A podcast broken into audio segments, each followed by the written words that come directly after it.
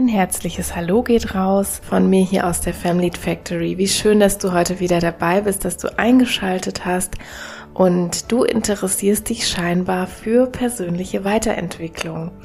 Entweder du bist schon treue Hörerin, treuer Hörer der Family Factory und stolperst jetzt einfach über diese Episode oder aber du hast vielleicht in den Schlagworten in der Suche deiner Podcast-App genau nach diesem Schlagwort gesucht, persönliche Weiterentwicklung.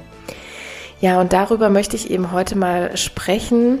Die persönliche Weiterentwicklung ist natürlich etwas, was mich in der Family Factory irgendwie schon seit Folge 1 begleitet, denn wenn ich so zurück überlege, dann schrappen bestimmt alle Folgen ein bisschen an dieser Thematik vorbei oder beinhalten sie sogar, aber ich habe noch nie explizit eine Folge dazu gemacht. Und deswegen habe ich mir gedacht, viele sprechen darüber, wir sprechen auch häufig über unsere eigene Weiterentwicklung, Persönlichkeitsentwicklung, Personalentwicklung. Das tut sich alles so in diesem Spannungsfeld auf, aber Vielleicht sollten wir mal aufdröseln, was es eigentlich damit auf sich hat, was kann, was darf, was soll, was muss sich entwickeln und was gibt es da aber vielleicht auch für Hürden, was gibt es da vielleicht auch für problematische Punkte und genau da stocken ja dann immer viele Personen und kommen vielleicht dazu auch in die Beratung, ins Coaching, in die Psychotherapie, weil sie an der einen oder anderen Stelle nicht weiter wissen. Und darauf möchte ich heute einfach auch mal so ein bisschen eingehen. Ja, Grundlage ist ja erstmal, wir alle entwickeln uns und zwar bis ins hohe Alter und Entwicklung wird ja gerne mal so der Kindheit und der Pubertät zugeschrieben. Aber in Wirklichkeit zieht sie sich doch durch unser ganzes, ganzes Leben. Ich erinnere mich noch, im Studium hatten wir dann irgendwann in Entwicklungspsychologie ein Fach, das nannte sich Entwicklung im hohen Alter tatsächlich. Also die heutige Gerontopsychologie oder Gerontopsychiatrie weiß ganz genau, dass da noch Entwicklungen stattfinden, die auch noch jenseits der 50, 60, 70 Jahre stattfindet. Und wie ich finde, hat dazu Havikhurst ein ganz schönes Konzept auf den Markt geworfen, nenne ich es mal. Aber schon Ende der 40er Jahre, also 1948 ist das Ganze entstanden und Havikhurst hat das Konzept der sogenannten Entwicklungsaufgaben damals vorgestellt. Und die Idee ist so ein bisschen, dass es im Verlauf unseres Lebens immer wieder verschiedene Faktoren gibt, die entweder in uns sind oder die von außen kommen, die passieren und die uns dann vor nicht gekannte Herausforderungen im Leben stellen und dass das Ganze auch recht systematisch passiert, dass das also allen Menschen passiert und dass das auch in ähnlichen Lebensphasen passiert diese Umstände, das können so Herausforderungen sein wie unsere eigene Biologie. Also das wäre dann sowas, was von innen kommt. Zum Beispiel jetzt durch die Pubertät oder durch die Menopause, wo ganz viel Hormonelles passiert. Und durch diese hormonellen Veränderungen, dass wir zum Beispiel körperlich wachsen, uns verändern, eine Geschlechtsidentität ausbilden und so weiter, das stellt uns dann vor die Herausforderungen, die in diesem Alter angebracht sind. Das können aber auch Umstände aus der Gesellschaft sein. Also zum Beispiel, wenn wir in den Berufsalltag starten nach der Lehre oder Ausbildung, nach dem Studium oder wenn wir zum Beispiel berentet werden. Dann haben wir auch wieder ganz spezielle Aufgaben zu erledigen. Und es können aber auch so eigene Aspekte sein, die in uns passieren, zum Beispiel sowas wie ein Wertewandel oder Ziele, die wir uns selbst setzen. Auch das kann Anlass sein, dass wir dann in sowas wie eine Entwicklungsaufgabe ja, ich sag mal, hineingeraten. Und Havikhurst, der ging eben so von neun Phasen aus, den sogenannten sensiblen Perioden, in denen Individuen dann vor so bestimmten Aufgaben eben stehen. Und seine Annahme war jetzt, dass es einer Person in diesen Perioden eben am besten möglich ist, diese Aufgaben zu bewältigen. Also nehmen wir zum Beispiel mal die Pubertät. Da geht es ja darum, dass man sich von den Eltern ablöst, um die sogenannte Individuation. Und das ist natürlich erst dann auch gut möglich, wenn wir zum Beispiel ja den Weg in die Stadt alleine finden oder wenn wir uns alleine Spiegelei braten können. Solche Dinge, die sind Voraussetzung dafür, dass wir dann auch wieder diese neue Entwicklungsaufgabe überhaupt positiv bewältigen können. Im Sinne Havikhursts haben wir alle mindestens neun Phasen unseres Lebens, in denen wir bestimmte Entwicklungsaufgaben zu bewältigen haben. Daran muss man sich jetzt nicht akribisch halten. Ne? Ich möchte dieses Konzept hier vorstellen, weil ich es einfach für die eigene Entwicklung wirklich spannend finde, weil ich ganz, ganz oft auch in meinem Berufsleben tatsächlich wieder daran hängen bleibe, wenn ich PatientInnen sehe, die Probleme bekommen. Dazu werden wir nachher nochmal kommen, aber wo so Probleme auftreten, wo sie ins Stocken geraten, nicht weiterkommen, sich schwer tun, dann sind das ganz oft solche sensiblen Perioden, wie Herr Wickhurst sagen würde, in denen eine neue Entwicklungsaufgabe zu bewältigen ist. Und er spricht eben von neun dieser Phasen. Ich gehe jetzt mal ins Erwachsenenalter, weil uns jetzt die kindliche Entwicklung hier nicht so beschäftigen soll heute. Und bei den Erwachsenen spricht er eben vom frühen, mittleren und späten Erwachsenenalter. So ab 23 wäre das frühe, ab 31 dann das mittlere und ab 51 Jahre das späte Erwachsenenalter definiert nach ihm. Und natürlich hat jeder dieser Abschnitte hier jetzt spezielle Herausforderungen. Ne? Wenn wir uns mal so vorstellen, was passiert von 23 bis 30, dann ist das meistens so der Berufseinstieg, die Zeit von Schule, Lehre oder Uni geht zu Ende. Man muss lernen, so für sich zu sorgen, Rechnungen pünktlich zu bezahlen, einen eigenen Haushalt zu führen, etc. etc. Und mit 30 kommen dann die meisten da rein, ja, was wir so gemeinhin auch als die Rush Hour des Lebens bezeichnen. Da bin ich irgendwie auch gerade noch so ein bisschen drin. Ich würde sagen, ich bin am Ende dessen, in dieser Rush-Hour des Lebens, da geht's meistens oder ganz oft darum, Kinder zu bekommen, dass man so die Karriere vorantreibt oder dass man zumindest gerade damit beschäftigt ist, die Karriere irgendwie auch noch aufzubauen, auf ein neues Level zu heben oder eben, wenn es so Vereinbarkeitsthemen gibt, dann auch überhaupt eine Karriere aufnehmen zu können oder drin bleiben zu können. Es geht bei vielen um den Kauf oder um den Bau einer Immobilie und solche Dinge. Ja, und dann kommt man irgendwann so in die 40er, in dieses späte Erwachsenenalter bis dann ab 51 Jahre definiert das eben Havikhurst. Die Menopause klopft bei den Frauen immer lauter an die Tür, ne? Hormone verändern sich und viele stehen dann wieder so vor der Aufgabe der Selbstfindung. Es ist sozusagen nochmal eine kleine Phase der Individuation, nur jetzt ein bisschen anders. Die Kinder, wenn es denn welche gibt, werden größer und man bemerkt auf einmal, huch, da gibt's ja sowas wie eigene Bedürfnisse, ne, die ich vielleicht jahrelang irgendwie vergraben habe, die irgendwo verschüttet liegen oder welche vielleicht auch, die mir überhaupt noch nicht vorher begegnet sind. Auch das kann so ein Thema des mittleren und späten Erwachsenenalters sein. Ja, und bei jedem und jeder ist natürlich diese Phase, diese sensible Periode ein bisschen unterschiedlich. Wenn wir uns so die Varianz anschauen, die wir heute drin haben in den Lebensläufen, das war natürlich zur Zeit Havikhursts in den 1940er Jahren noch gar nicht gegeben. Ne? Damals war es so, wenn eine Frau 18 wurde, dann hat sie relativ schnell geheiratet und Kinder bekommen und den Haushalt erledigt. Sehr, sehr klischeehafte Rollenmodelle damals noch. Da war nicht wirklich so viel Varianz in den Lebensläufen drin wie heute.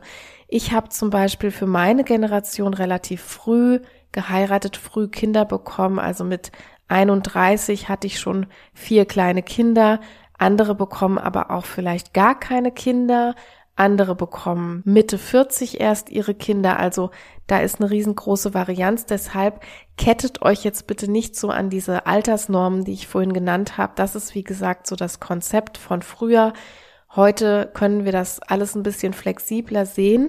Das heißt, so wann wer vor welcher Aufgabe steht, es hat sich in den letzten 70 Jahren einfach maßgeblich verändert. Und mir kommt es eher auf dieses Konzept der Entwicklungsaufgaben jetzt mal an, weil ich das auch ein ganz schönes Konzept finde, wenn wir eben an der einen oder anderen Phase in unserem Leben mal stecken bleiben, wenn es nicht weitergeht, wenn wir verzweifelt sind oder wenn wir überhaupt an irgendwas zweifeln, dann besinne ich mich tatsächlich manchmal zurück auf dieses Konzept und denke, ja, da steht er oder sie oder da stehe auch ich selber, natürlich gehöre ich selbst dazu, da stehe ich gerade vor einer riesen Entwicklungsaufgabe. Also hier haben wir vielleicht Rollenwechsel, ne? wenn wir in die Mutterschaft kommen, in die Vaterschaft, wenn wir in die Berentung kommen. Nur mal um so zwei Beispiele zu nennen, da gibt es die Herausforderung eines sogenannten Rollenwechsels. Ich war vielleicht vorher eine Führungskraft, ein Angestellter, eine Angestellte oder hatte sogar mein eigenes Business, war selbstständig und wenn es dann in die Berentung geht, dann ist das in der Psychologie eine ganz sensible Phase. Auch heute noch sprechen wir da von einer sensiblen Rollenwechselphase, die manchmal eben auch dann mit Irritation, manchmal sogar mit psychischer Erkrankung einhergeht, weil jemand nicht sofort so aalglatt in diese neue Rolle sich entwickeln kann und braucht da ein bisschen Hilfe und Unterstützung. Und dazu sind auch ganz viele Menschen zum Beispiel bei uns auf der Station, die dann so ein bisschen in seelische Irritation oder in eine Krise geraten. Okay, aber damit habe ich euch so das Konzept der Entwicklungsaufgaben so ein bisschen vorgestellt. Vielleicht kann die ein oder andere ja was damit anfangen, würde mich sehr freuen. Und dann möchte ich aber auch schon mal in meinen ersten Impuls reingehen. Ich habe heute mal so drei Impulse zu diesem Thema persönliche Weiterentwicklung für euch mitgebracht. Ich hoffe übrigens, dass die Tonqualität hier heute nicht zu grauenvoll wird. Ich musste nämlich hier meinen Raum wechseln für heute. Ich bin nicht in meinem schönen, bisschen schallisolierten Zimmerchen, wo ich das sonst aufnehmen kann. Ich sitze in einem anderen Raum, wo vermeintlich ein bisschen mehr Hall sein wird, den ich dann nicht so ganz rauskriege aus der Aufnahme. Aber ja, wenn man nicht so luxuriöse Bedingungen hat, ich habe ja kein Arbeitstonstudio im eigentlichen Sinne, sondern ich muss mir hier im Haus bei dem ganzen Family-Trubel immer ein Räumchen suchen, wo ich das in Ruhe aufnehmen kann. Heute ist es hier und es ist ein bisschen größerer Raum, nicht ganz so viele Textilien, die den Hall ein bisschen abfangen können. Also ich hoffe, dass es einigermaßen erträglich für euch trotzdem ist. Ja, wie gesagt, ich habe heute drei Impulse für euch mitgebracht und deswegen möchte ich auch schon mal reinstarten in den ersten Impuls zum Thema Entwicklung. Und als allererstes finde ich es so essentiell, dass wir annehmen, dass wir uns entwickeln dürfen. Na, auch auf die Gefahr hin, dass ich jetzt so ein bisschen nerve, dass einige schon anfangen zu gähnen, einfach weil ich das schon so oft hier im Podcast erzählt habe. Wir sind keine statischen Wesen.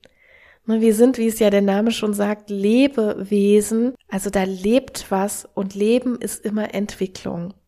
Neulich hatte ich gerade mit meiner Mama ein spannendes Thema. Wir standen am Adventsessen irgendwie in der Küche zusammen und haben noch was vorbereitet und ich habe auf den Rotkohl geschaut und habe so gesagt, oh, wenn ich mich erinnere an meine Kindheit, wie sehr ich diesen Rotkohl gehasst habe. Ich musste das als Kind bloß riechen, so diese Gewürze, die da drin sind und Nelken und so. Und ich fand es ganz schlimm, da hat es mir schon gereicht. Und jetzt als Erwachsene, ich liebe Rotkohl. Es ist wirklich eins meiner liebsten Gemüse. Und da sind wir so drauf gekommen, wie sich der Geschmackssinn einfach von Kindesbeinen an zum Erwachsenenalter nochmal verändert wenn ihr vielleicht selbst nachgrübelt, es gibt ganz viel in meinem persönlichen Leben, was ich als Kind überhaupt nicht gegessen habe, was ich jetzt liebe, aber auch umgedreht, ja, was ich als Kind geliebt habe, was ich heute auf Teufel komm raus nicht mehr essen könnte oder trinken könnte. Ja, und daran merkt man einfach, der Geschmack verändert sich und wenn jede von euch mal so an Frisuren oder Kleidung aus dem eigenen Lebensverlauf vielleicht zurückdenkt, Würdet ihr das heute noch genauso tragen? Wahrscheinlich nicht, oder? Und das ist auch gut so. Das heißt, da gibt's nicht nur eine Mode, da gibt es nicht nur sowas wie Trends, sondern es gibt einfach auch sowas wie eigene Präferenzen. Und jetzt ist es so, dass wir uns das bei diesem Thema Mode und Frisuren, da können wir uns das noch ganz gut zugestehen, dass wir uns entwickelt haben, aber wenn es so um eigene Präferenzen, Bedürfnisse oder auch Persönlichkeitseigenschaften geht, dann sind wir da irgendwie oft super kritisch damit. Ja, dann tun wir so, als hätten wir da irgendwann mal so eine Entscheidung fürs Leben getroffen und die ist jetzt fix und in Stein gemeißelt und da kann, darf und soll sich auch bitte nichts mehr verändern. Beziehungen sind da auch ein riesiges Thema, ja. Da tun wir oft so, als würden wir immer exakt die gleichen bleiben, aber das ist, ne, mit Verlaub, Entschuldigung für das Wort, aber das ist Bullshit. Wir bleiben nicht dieselben, unsere PartnerInnen bleiben nicht dieselben Und ergo bleibt auch die Beziehung, in der wir sind, nicht dieselbe. Die ist einem ständigen Wandel unterzogen, also annehmen, dass wir uns weiterentwickeln.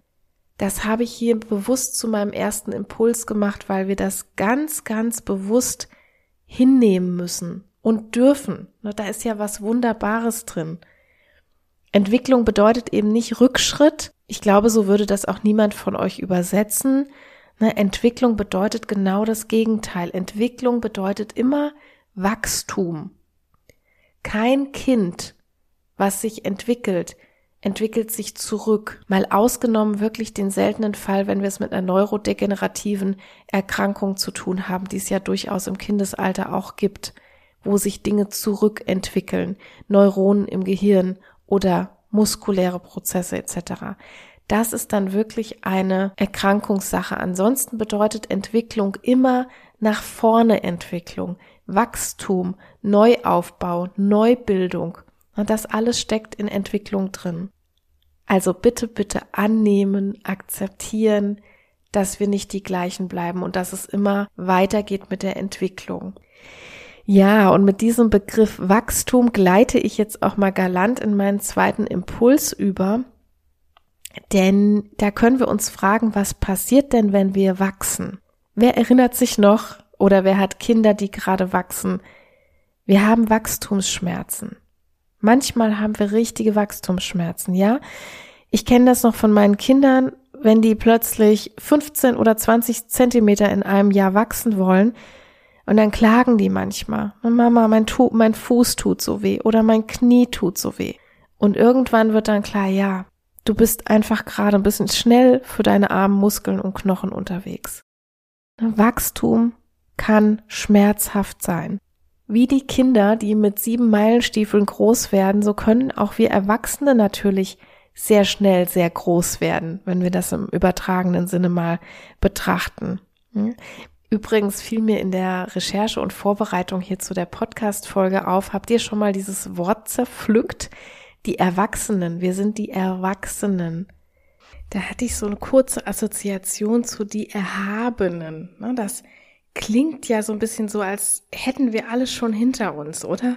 Man ist im Wachstum und irgendwann ist man scheinbar erwachsen und dann ist Schluss. Aber da ist noch lange nicht Schluss. Ne, man könnte auch sagen, der Körper, der hört zwar irgendwann auf, in die Höhe zu wachsen, aber der Geist, der fängt dann manchmal so richtig erst an. Doch auch bei diesem geistigen Wachstum verspüren wir eben manchmal auch diesen Wachstumsschmerz. Und wer sich jetzt vielleicht fragt, so, hä, Wachstumsschmerz, geistiger Wachstumsschmerz, da kann ich jetzt gar nicht mehr so genau folgen. Dann gebe ich dir mal so ein paar Beispiele rein, dann wird es vielleicht etwas griffiger, was ich damit meine. Wenn du dich zum Beispiel im Freundeskreis oder in der Familie so zum ersten Mal zu einer bestimmten Sache positionierst, zum Beispiel zu so beliebten Themen wie Politik, Gendern, Rassismus, Klimaschutz, und dass du das tust, das hat eigentlich ja mit deinem geistigen Wachstum unmittelbar zu tun.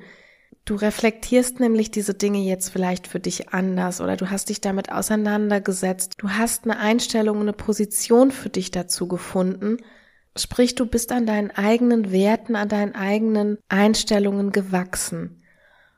Und dein Umfeld aber vielleicht noch nicht, ja, oder überhaupt nicht und wird es auch nicht. Also kann es sein, dass du jetzt Gegenwind kriegst und manchmal gar nicht so knapp. Das bezeichne ich dann als den geistigen Wachstumsschmerz, den wir alle erleben müssen. Oder so ein anderes Beispiel wäre auch, wenn du häufiger über deine Paarbeziehung nachgrübelst. Ne? Du denkst so nach und du fühlst dich vielleicht unglücklich, erschöpft. Irgendwann trennst du dich vielleicht sogar auch, weil du so merkst, dass dir diese Beziehung einfach mehr Energie raubt, als sie dir geschenkt hat. Und diese Trennung, die ist natürlich dann nicht schmerzfrei. So eine Trennung, die dein Kopf vielleicht will, die kann dann auch ganz schnell vonstatten gehen, aber vielleicht schneller als dein Gefühlen so lieb ist, ja. Und du erkennst vielleicht die Parallele. Die Biologie will, aber die Knochen, die sind einfach noch nicht schnell genug. Das ist ja der geistige Wachstumsschmerz des Erwachsenenalters. Und nun ist aber das Spannende, also im negativen Sinne spannend, dass viele, viele Menschen, die ich vor allem so in der Arbeit, in der Psychotherapie getroffen habe, dass die sagen, verdammt nochmal, das tut so weh, das muss einfach die falsche Entscheidung gewesen sein. Und dann folgt, zumindest nicht selten, die Rolle rückwärts. Und dann wird sich zum Beispiel entschuldigt, dass man so aufmüpfig war, dass man so egoistisch war, dass man einfach so eine Phase hatte, dass man zu voreilig war. You name it jetzt an der Stelle. Und wisst ihr, was ich da ganz oft denke? Da hat gerade jemand richtig Angst vor der eigenen Courage. Da ist jemand mutig mit dem Geist nach vorne geprescht, aber die Emotionen, die fangen ihn oder sie wieder ein.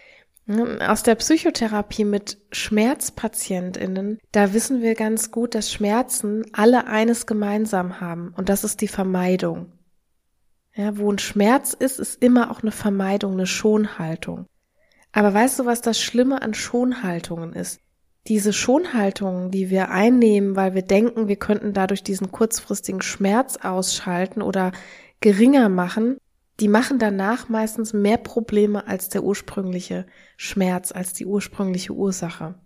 Und deshalb ist es so wichtig, und das machen wir dann mit Patientinnen auch, dass wir trotz des Schmerzes in Bewegung bleiben. Wir müssen nicht über die Schmerzgrenze gehen. Also es redet keiner davon, dass wir jetzt einfach den Schmerz ignorieren sollen und einfach da drüber gehen sollen und so. Das muss nicht sein. Aber wichtig ist, dass wir weitergehen, dass wir in Bewegung bleiben, in der Bewegung, die wir gerade angefangen haben. Ein Wachstumsschmerz in der persönlichen Entwicklung, der besteht ja aus Unsicherheit. Wenn wir einen neuen Weg einschlagen, dann hat das natürlich immer Konsequenzen. Wir sehen vielleicht nicht mehr so aus wie früher. Oder wir sprechen über andere Dinge als früher. Wir umgeben uns mit anderen Menschen wie früher. Wir fahren vielleicht ein anderes Auto wie früher. Und all das führt in unserem Umfeld zu Konsequenzen. Und gerade wenn uns dann die Mutter, der Vater, die Schwester, die beste Freundin, wenn die uns jetzt mit kritischen Fragen dazu bombardieren, gerade dann schmerzt das manchmal extrem, ne, weil wir unsicher werden. Dann fragen wir uns, habe ich da was Dummes gemacht? Habe ich mich da zu weit aus dem Fenster gelehnt? XYZ. Aber die Antwort ist in 99,999 Prozent der Fälle, nein, das hast du nicht. Du bist einfach nur gewachsen. Aus etwas Altem herausgewachsen vielleicht auch. Was du da spürst, ist, dein Gehirn möchte einfach dass alles in den gewohnten Bahnen bleibt. Das ist etwas, was vielen Menschen auch immer noch nicht bewusst ist oder wo viele so einen Denkfehler haben, was sie uns, was sie sich nicht bewusst machen. Unser Gehirn ist auf Gleichgewicht und Konsonanz ausgelegt. Ich habe hier auch schon mal eine Episode zur kognitiven Dissonanz gemacht. Das kannst du dir auch gerne nochmal anhören, wenn dich das im Speziellen interessiert. Unser Gehirn ist auf Gleichgewicht ausgelegt. Das möchte, dass im Prinzip alle Reaktionen immer unverändert bleiben.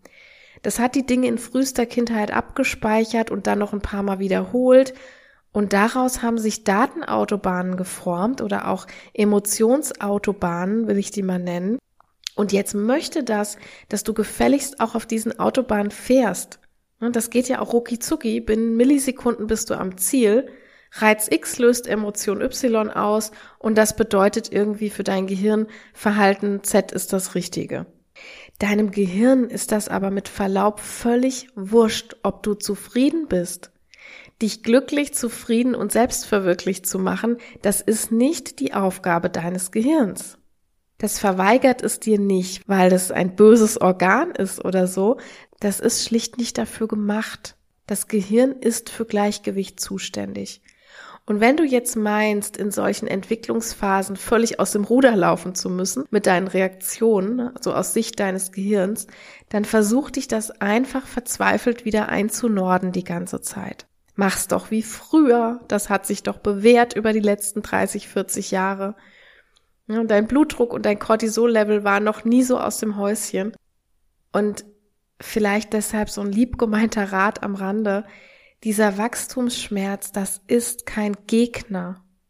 Ne, ich glaube, wenn wir so schaffen würden, dieses Unwohlsein oder ja, dieses Unglücklichsein vielleicht auch an mancher Stelle als eine wohlwollende Instanz zu verstehen, die uns eigentlich nur vor schlimmen Abweichungen, vor schlimmen Entgleisungen bewahren möchte, dann können wir vielleicht auch viel sanfter durch solche Entwicklungsphasen durchkommen.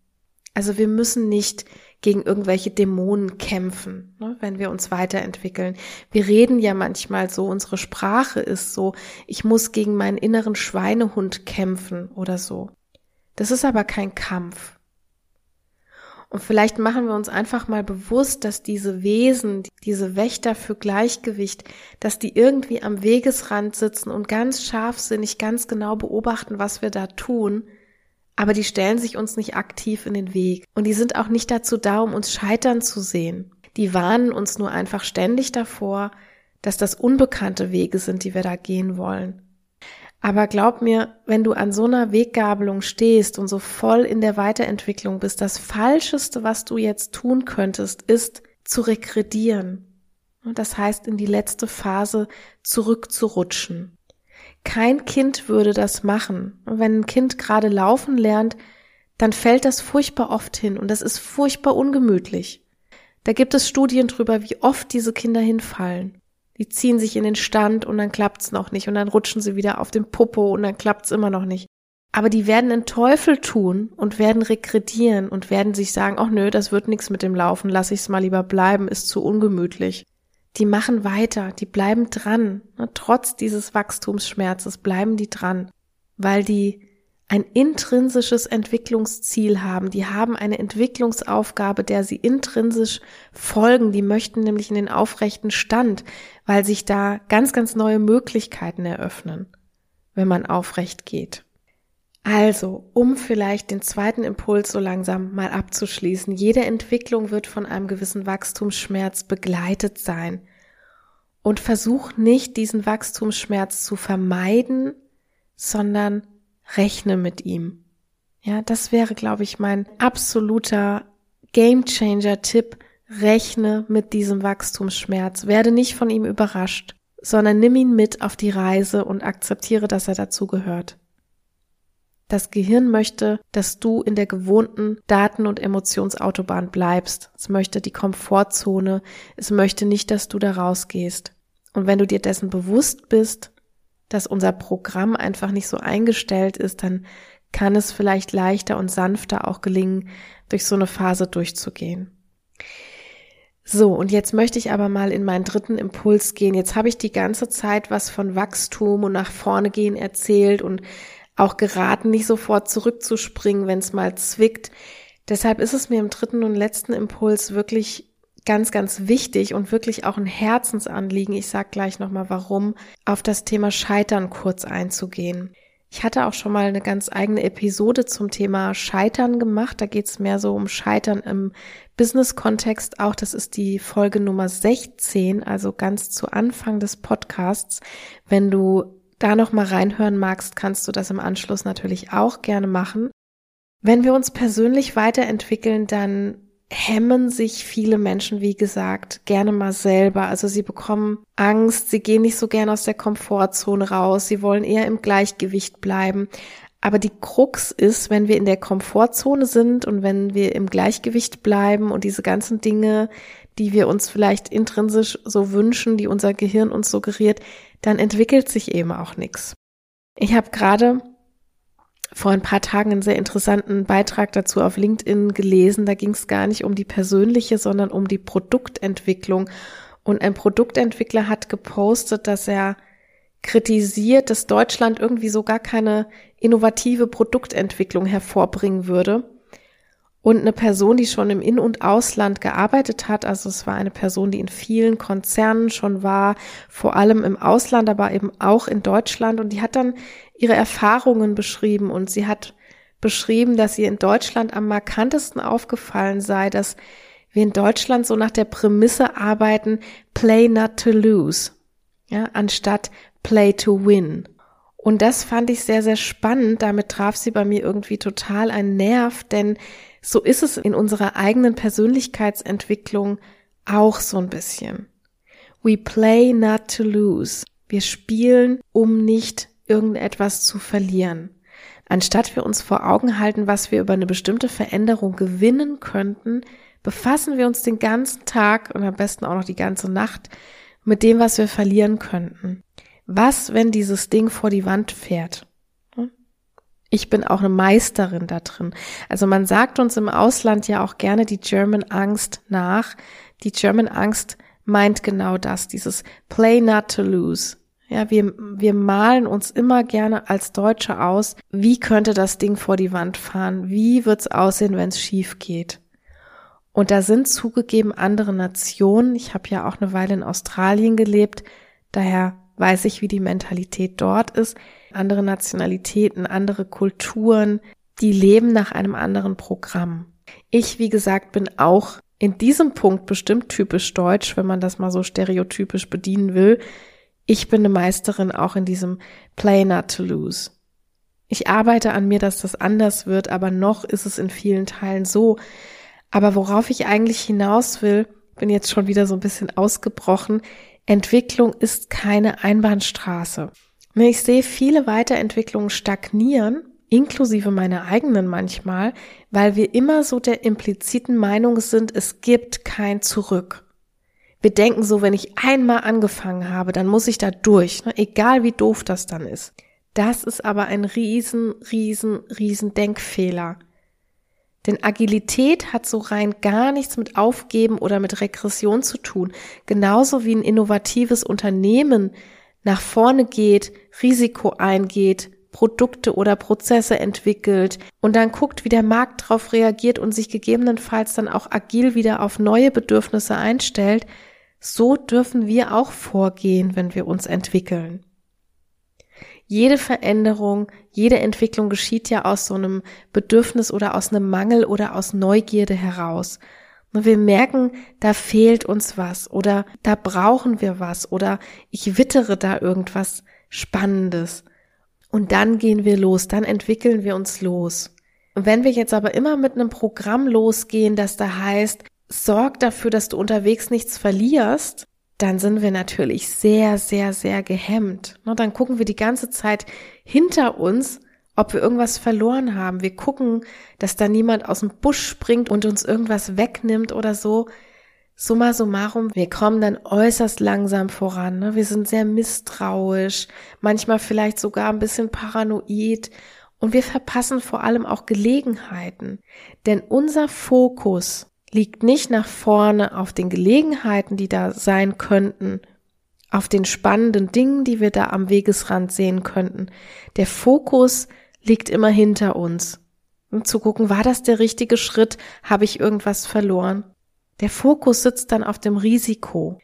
Wenn wir aber jetzt losgehen würden mit dem Programm, jetzt gucke ich mal, was es zu gewinnen gibt, dieses Play to Win, dann können wir im Prinzip von Tag eins an nach vorne gehen.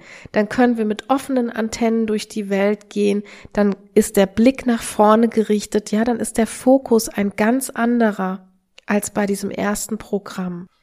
Aber jetzt wird's eben spannend, denn so entschlossen und mutig nach vorne zu gehen heißt eben nicht, auf einer voreingestellten Bahn an allen Verkehrszeichen, Hinweisschildern oder Vollsperrungen vorbeizupreschen, sondern man darf jederzeit natürlich anhalten, man darf agil bleiben, wie ich das eben von den Unternehmen als Beispiel gesagt habe.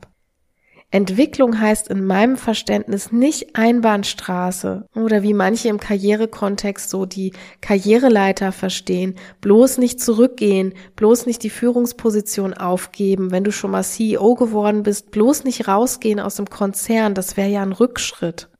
Wir dürfen Entwicklung mal in alle Richtungen denken. Und da gibt's bei mir auch keine Wertung von vor oder zurück, von hoch oder runter, ob links oder rechts besser ist. Es gibt nur ein sich bewegen. Und dazu habe ich viel zu viele Menschen gesehen, auch in meinem sehr direkten Umfeld, die sind im klassischen Sinne, wie es von außen betrachtet würde, auf der Karriereleiter vielleicht zurückgegangen. Die sind von einer Position, wo sie vielleicht mehr Prestige gehabt hätten, vielleicht auch mehr verdient hätten, zurückgegangen in eine ganz andere Position. Aber die sind jetzt glücklich. Die sind jetzt erfüllt. Die haben sich entwickelt. dahin, wo sie ihre eigene Identität sehen, wo sie ihre Werte nicht verraten müssen. Und das ist die wahre Entwicklung und da darf Entwicklung auch hingehen. Die muss nicht immer stur nach oben gehen in die Einbahnstraße und da darf man nicht mehr umkehren, weil sonst wäre es ein Rückschritt. Das ist alles Bullshit. Entwicklung darf hoch, runter, rechts, links, diagonal, überall hingehen. Hauptsache, wir bewegen uns irgendwo hin, wo wir uns hinbewegen möchten. Also das, was ich vorhin im zweiten Impuls gesagt habe, dass ich es total falsch finde, wegen Wachstumsschmerzen zurückzurudern, das hat nichts mit dieser Einbahnstraße zu tun. Das ist mir extrem wichtig.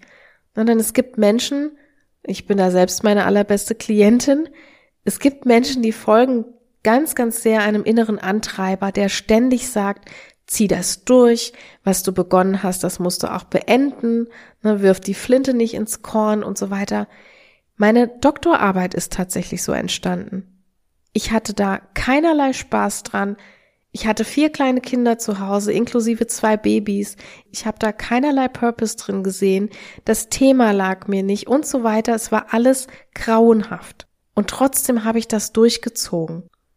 Jetzt habe ich schon oft gehört, dass Leute gesagt haben, ja, ist doch super, Disziplin ist ja auch eine ganz wichtige, tolle Eigenschaft. Ja, das ist ohne Zweifel so, aber wenn ich dran denke, was mich diese Disziplinnummer gekostet hat und wie oft ich mich selbst verleugnet habe in dieser Zeit, würde ich heute definitiv nicht mehr promovieren. Nicht zu diesem Thema und nicht unter diesen Bedingungen. Also long story short, wenn sich's nicht nur um Wachstumsschmerz handelt, und das merkt ihr dadurch, dass so der neue eingeschlagene Weg euch wahnsinnig viel Energie raubt, dass eure Stimmung stetig schlechter wird auf eurem neuen Weg, dass euch die Sinnhaftigkeit irgendwie abhanden kommt, dass ihr euch nicht wirksam fühlt in dem, was ihr macht, indem ihr eure Werte verraten müsst vielleicht auch. Dann ist es echt spätestens Zeit, die Handbremse zu ziehen. Checkt mal kurz mit euch selber ein und fragt euch, ist das noch der richtige Weg, auf dem ich hier gerade bin? Habe ich mich da verrannt? Haben sich irgendwelche Parameter vielleicht geändert, die ich beim Loslaufen so noch nicht wusste? Und da ist es mir ganz wichtig zu sagen, das darf sein. Sich zu fragen, führt mich dieser Weg zu persönlichem Wachstum oder schrumpfe ich hier einfach nur noch?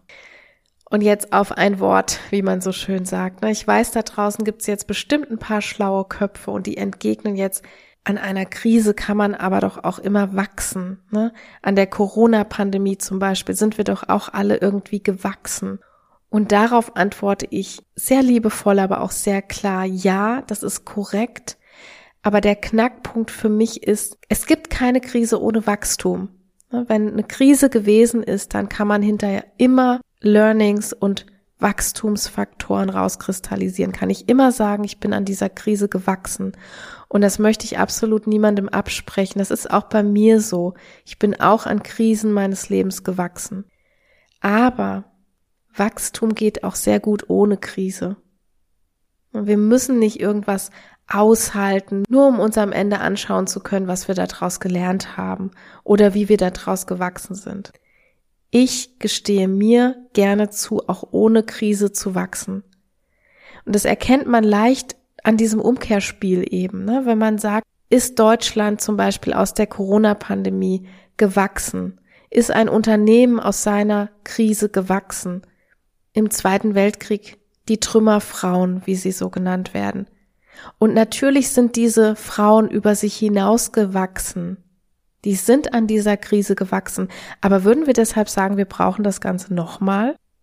Wenn wir an der Corona-Krise gewachsen sind, da sind viele Sachen draus hervorgegangen. Aber würden wir deshalb sagen, wir brauchen das Ganze nochmal? Also ich für mich beantworte das mit Nein. Ich weiß, da gibt's unterschiedliche Auffassungen zu diesem Thema Krisen und Wachstum, aber das hier ist ja schließlich mein Podcast und deshalb haue ich hier meine Auffassung raus.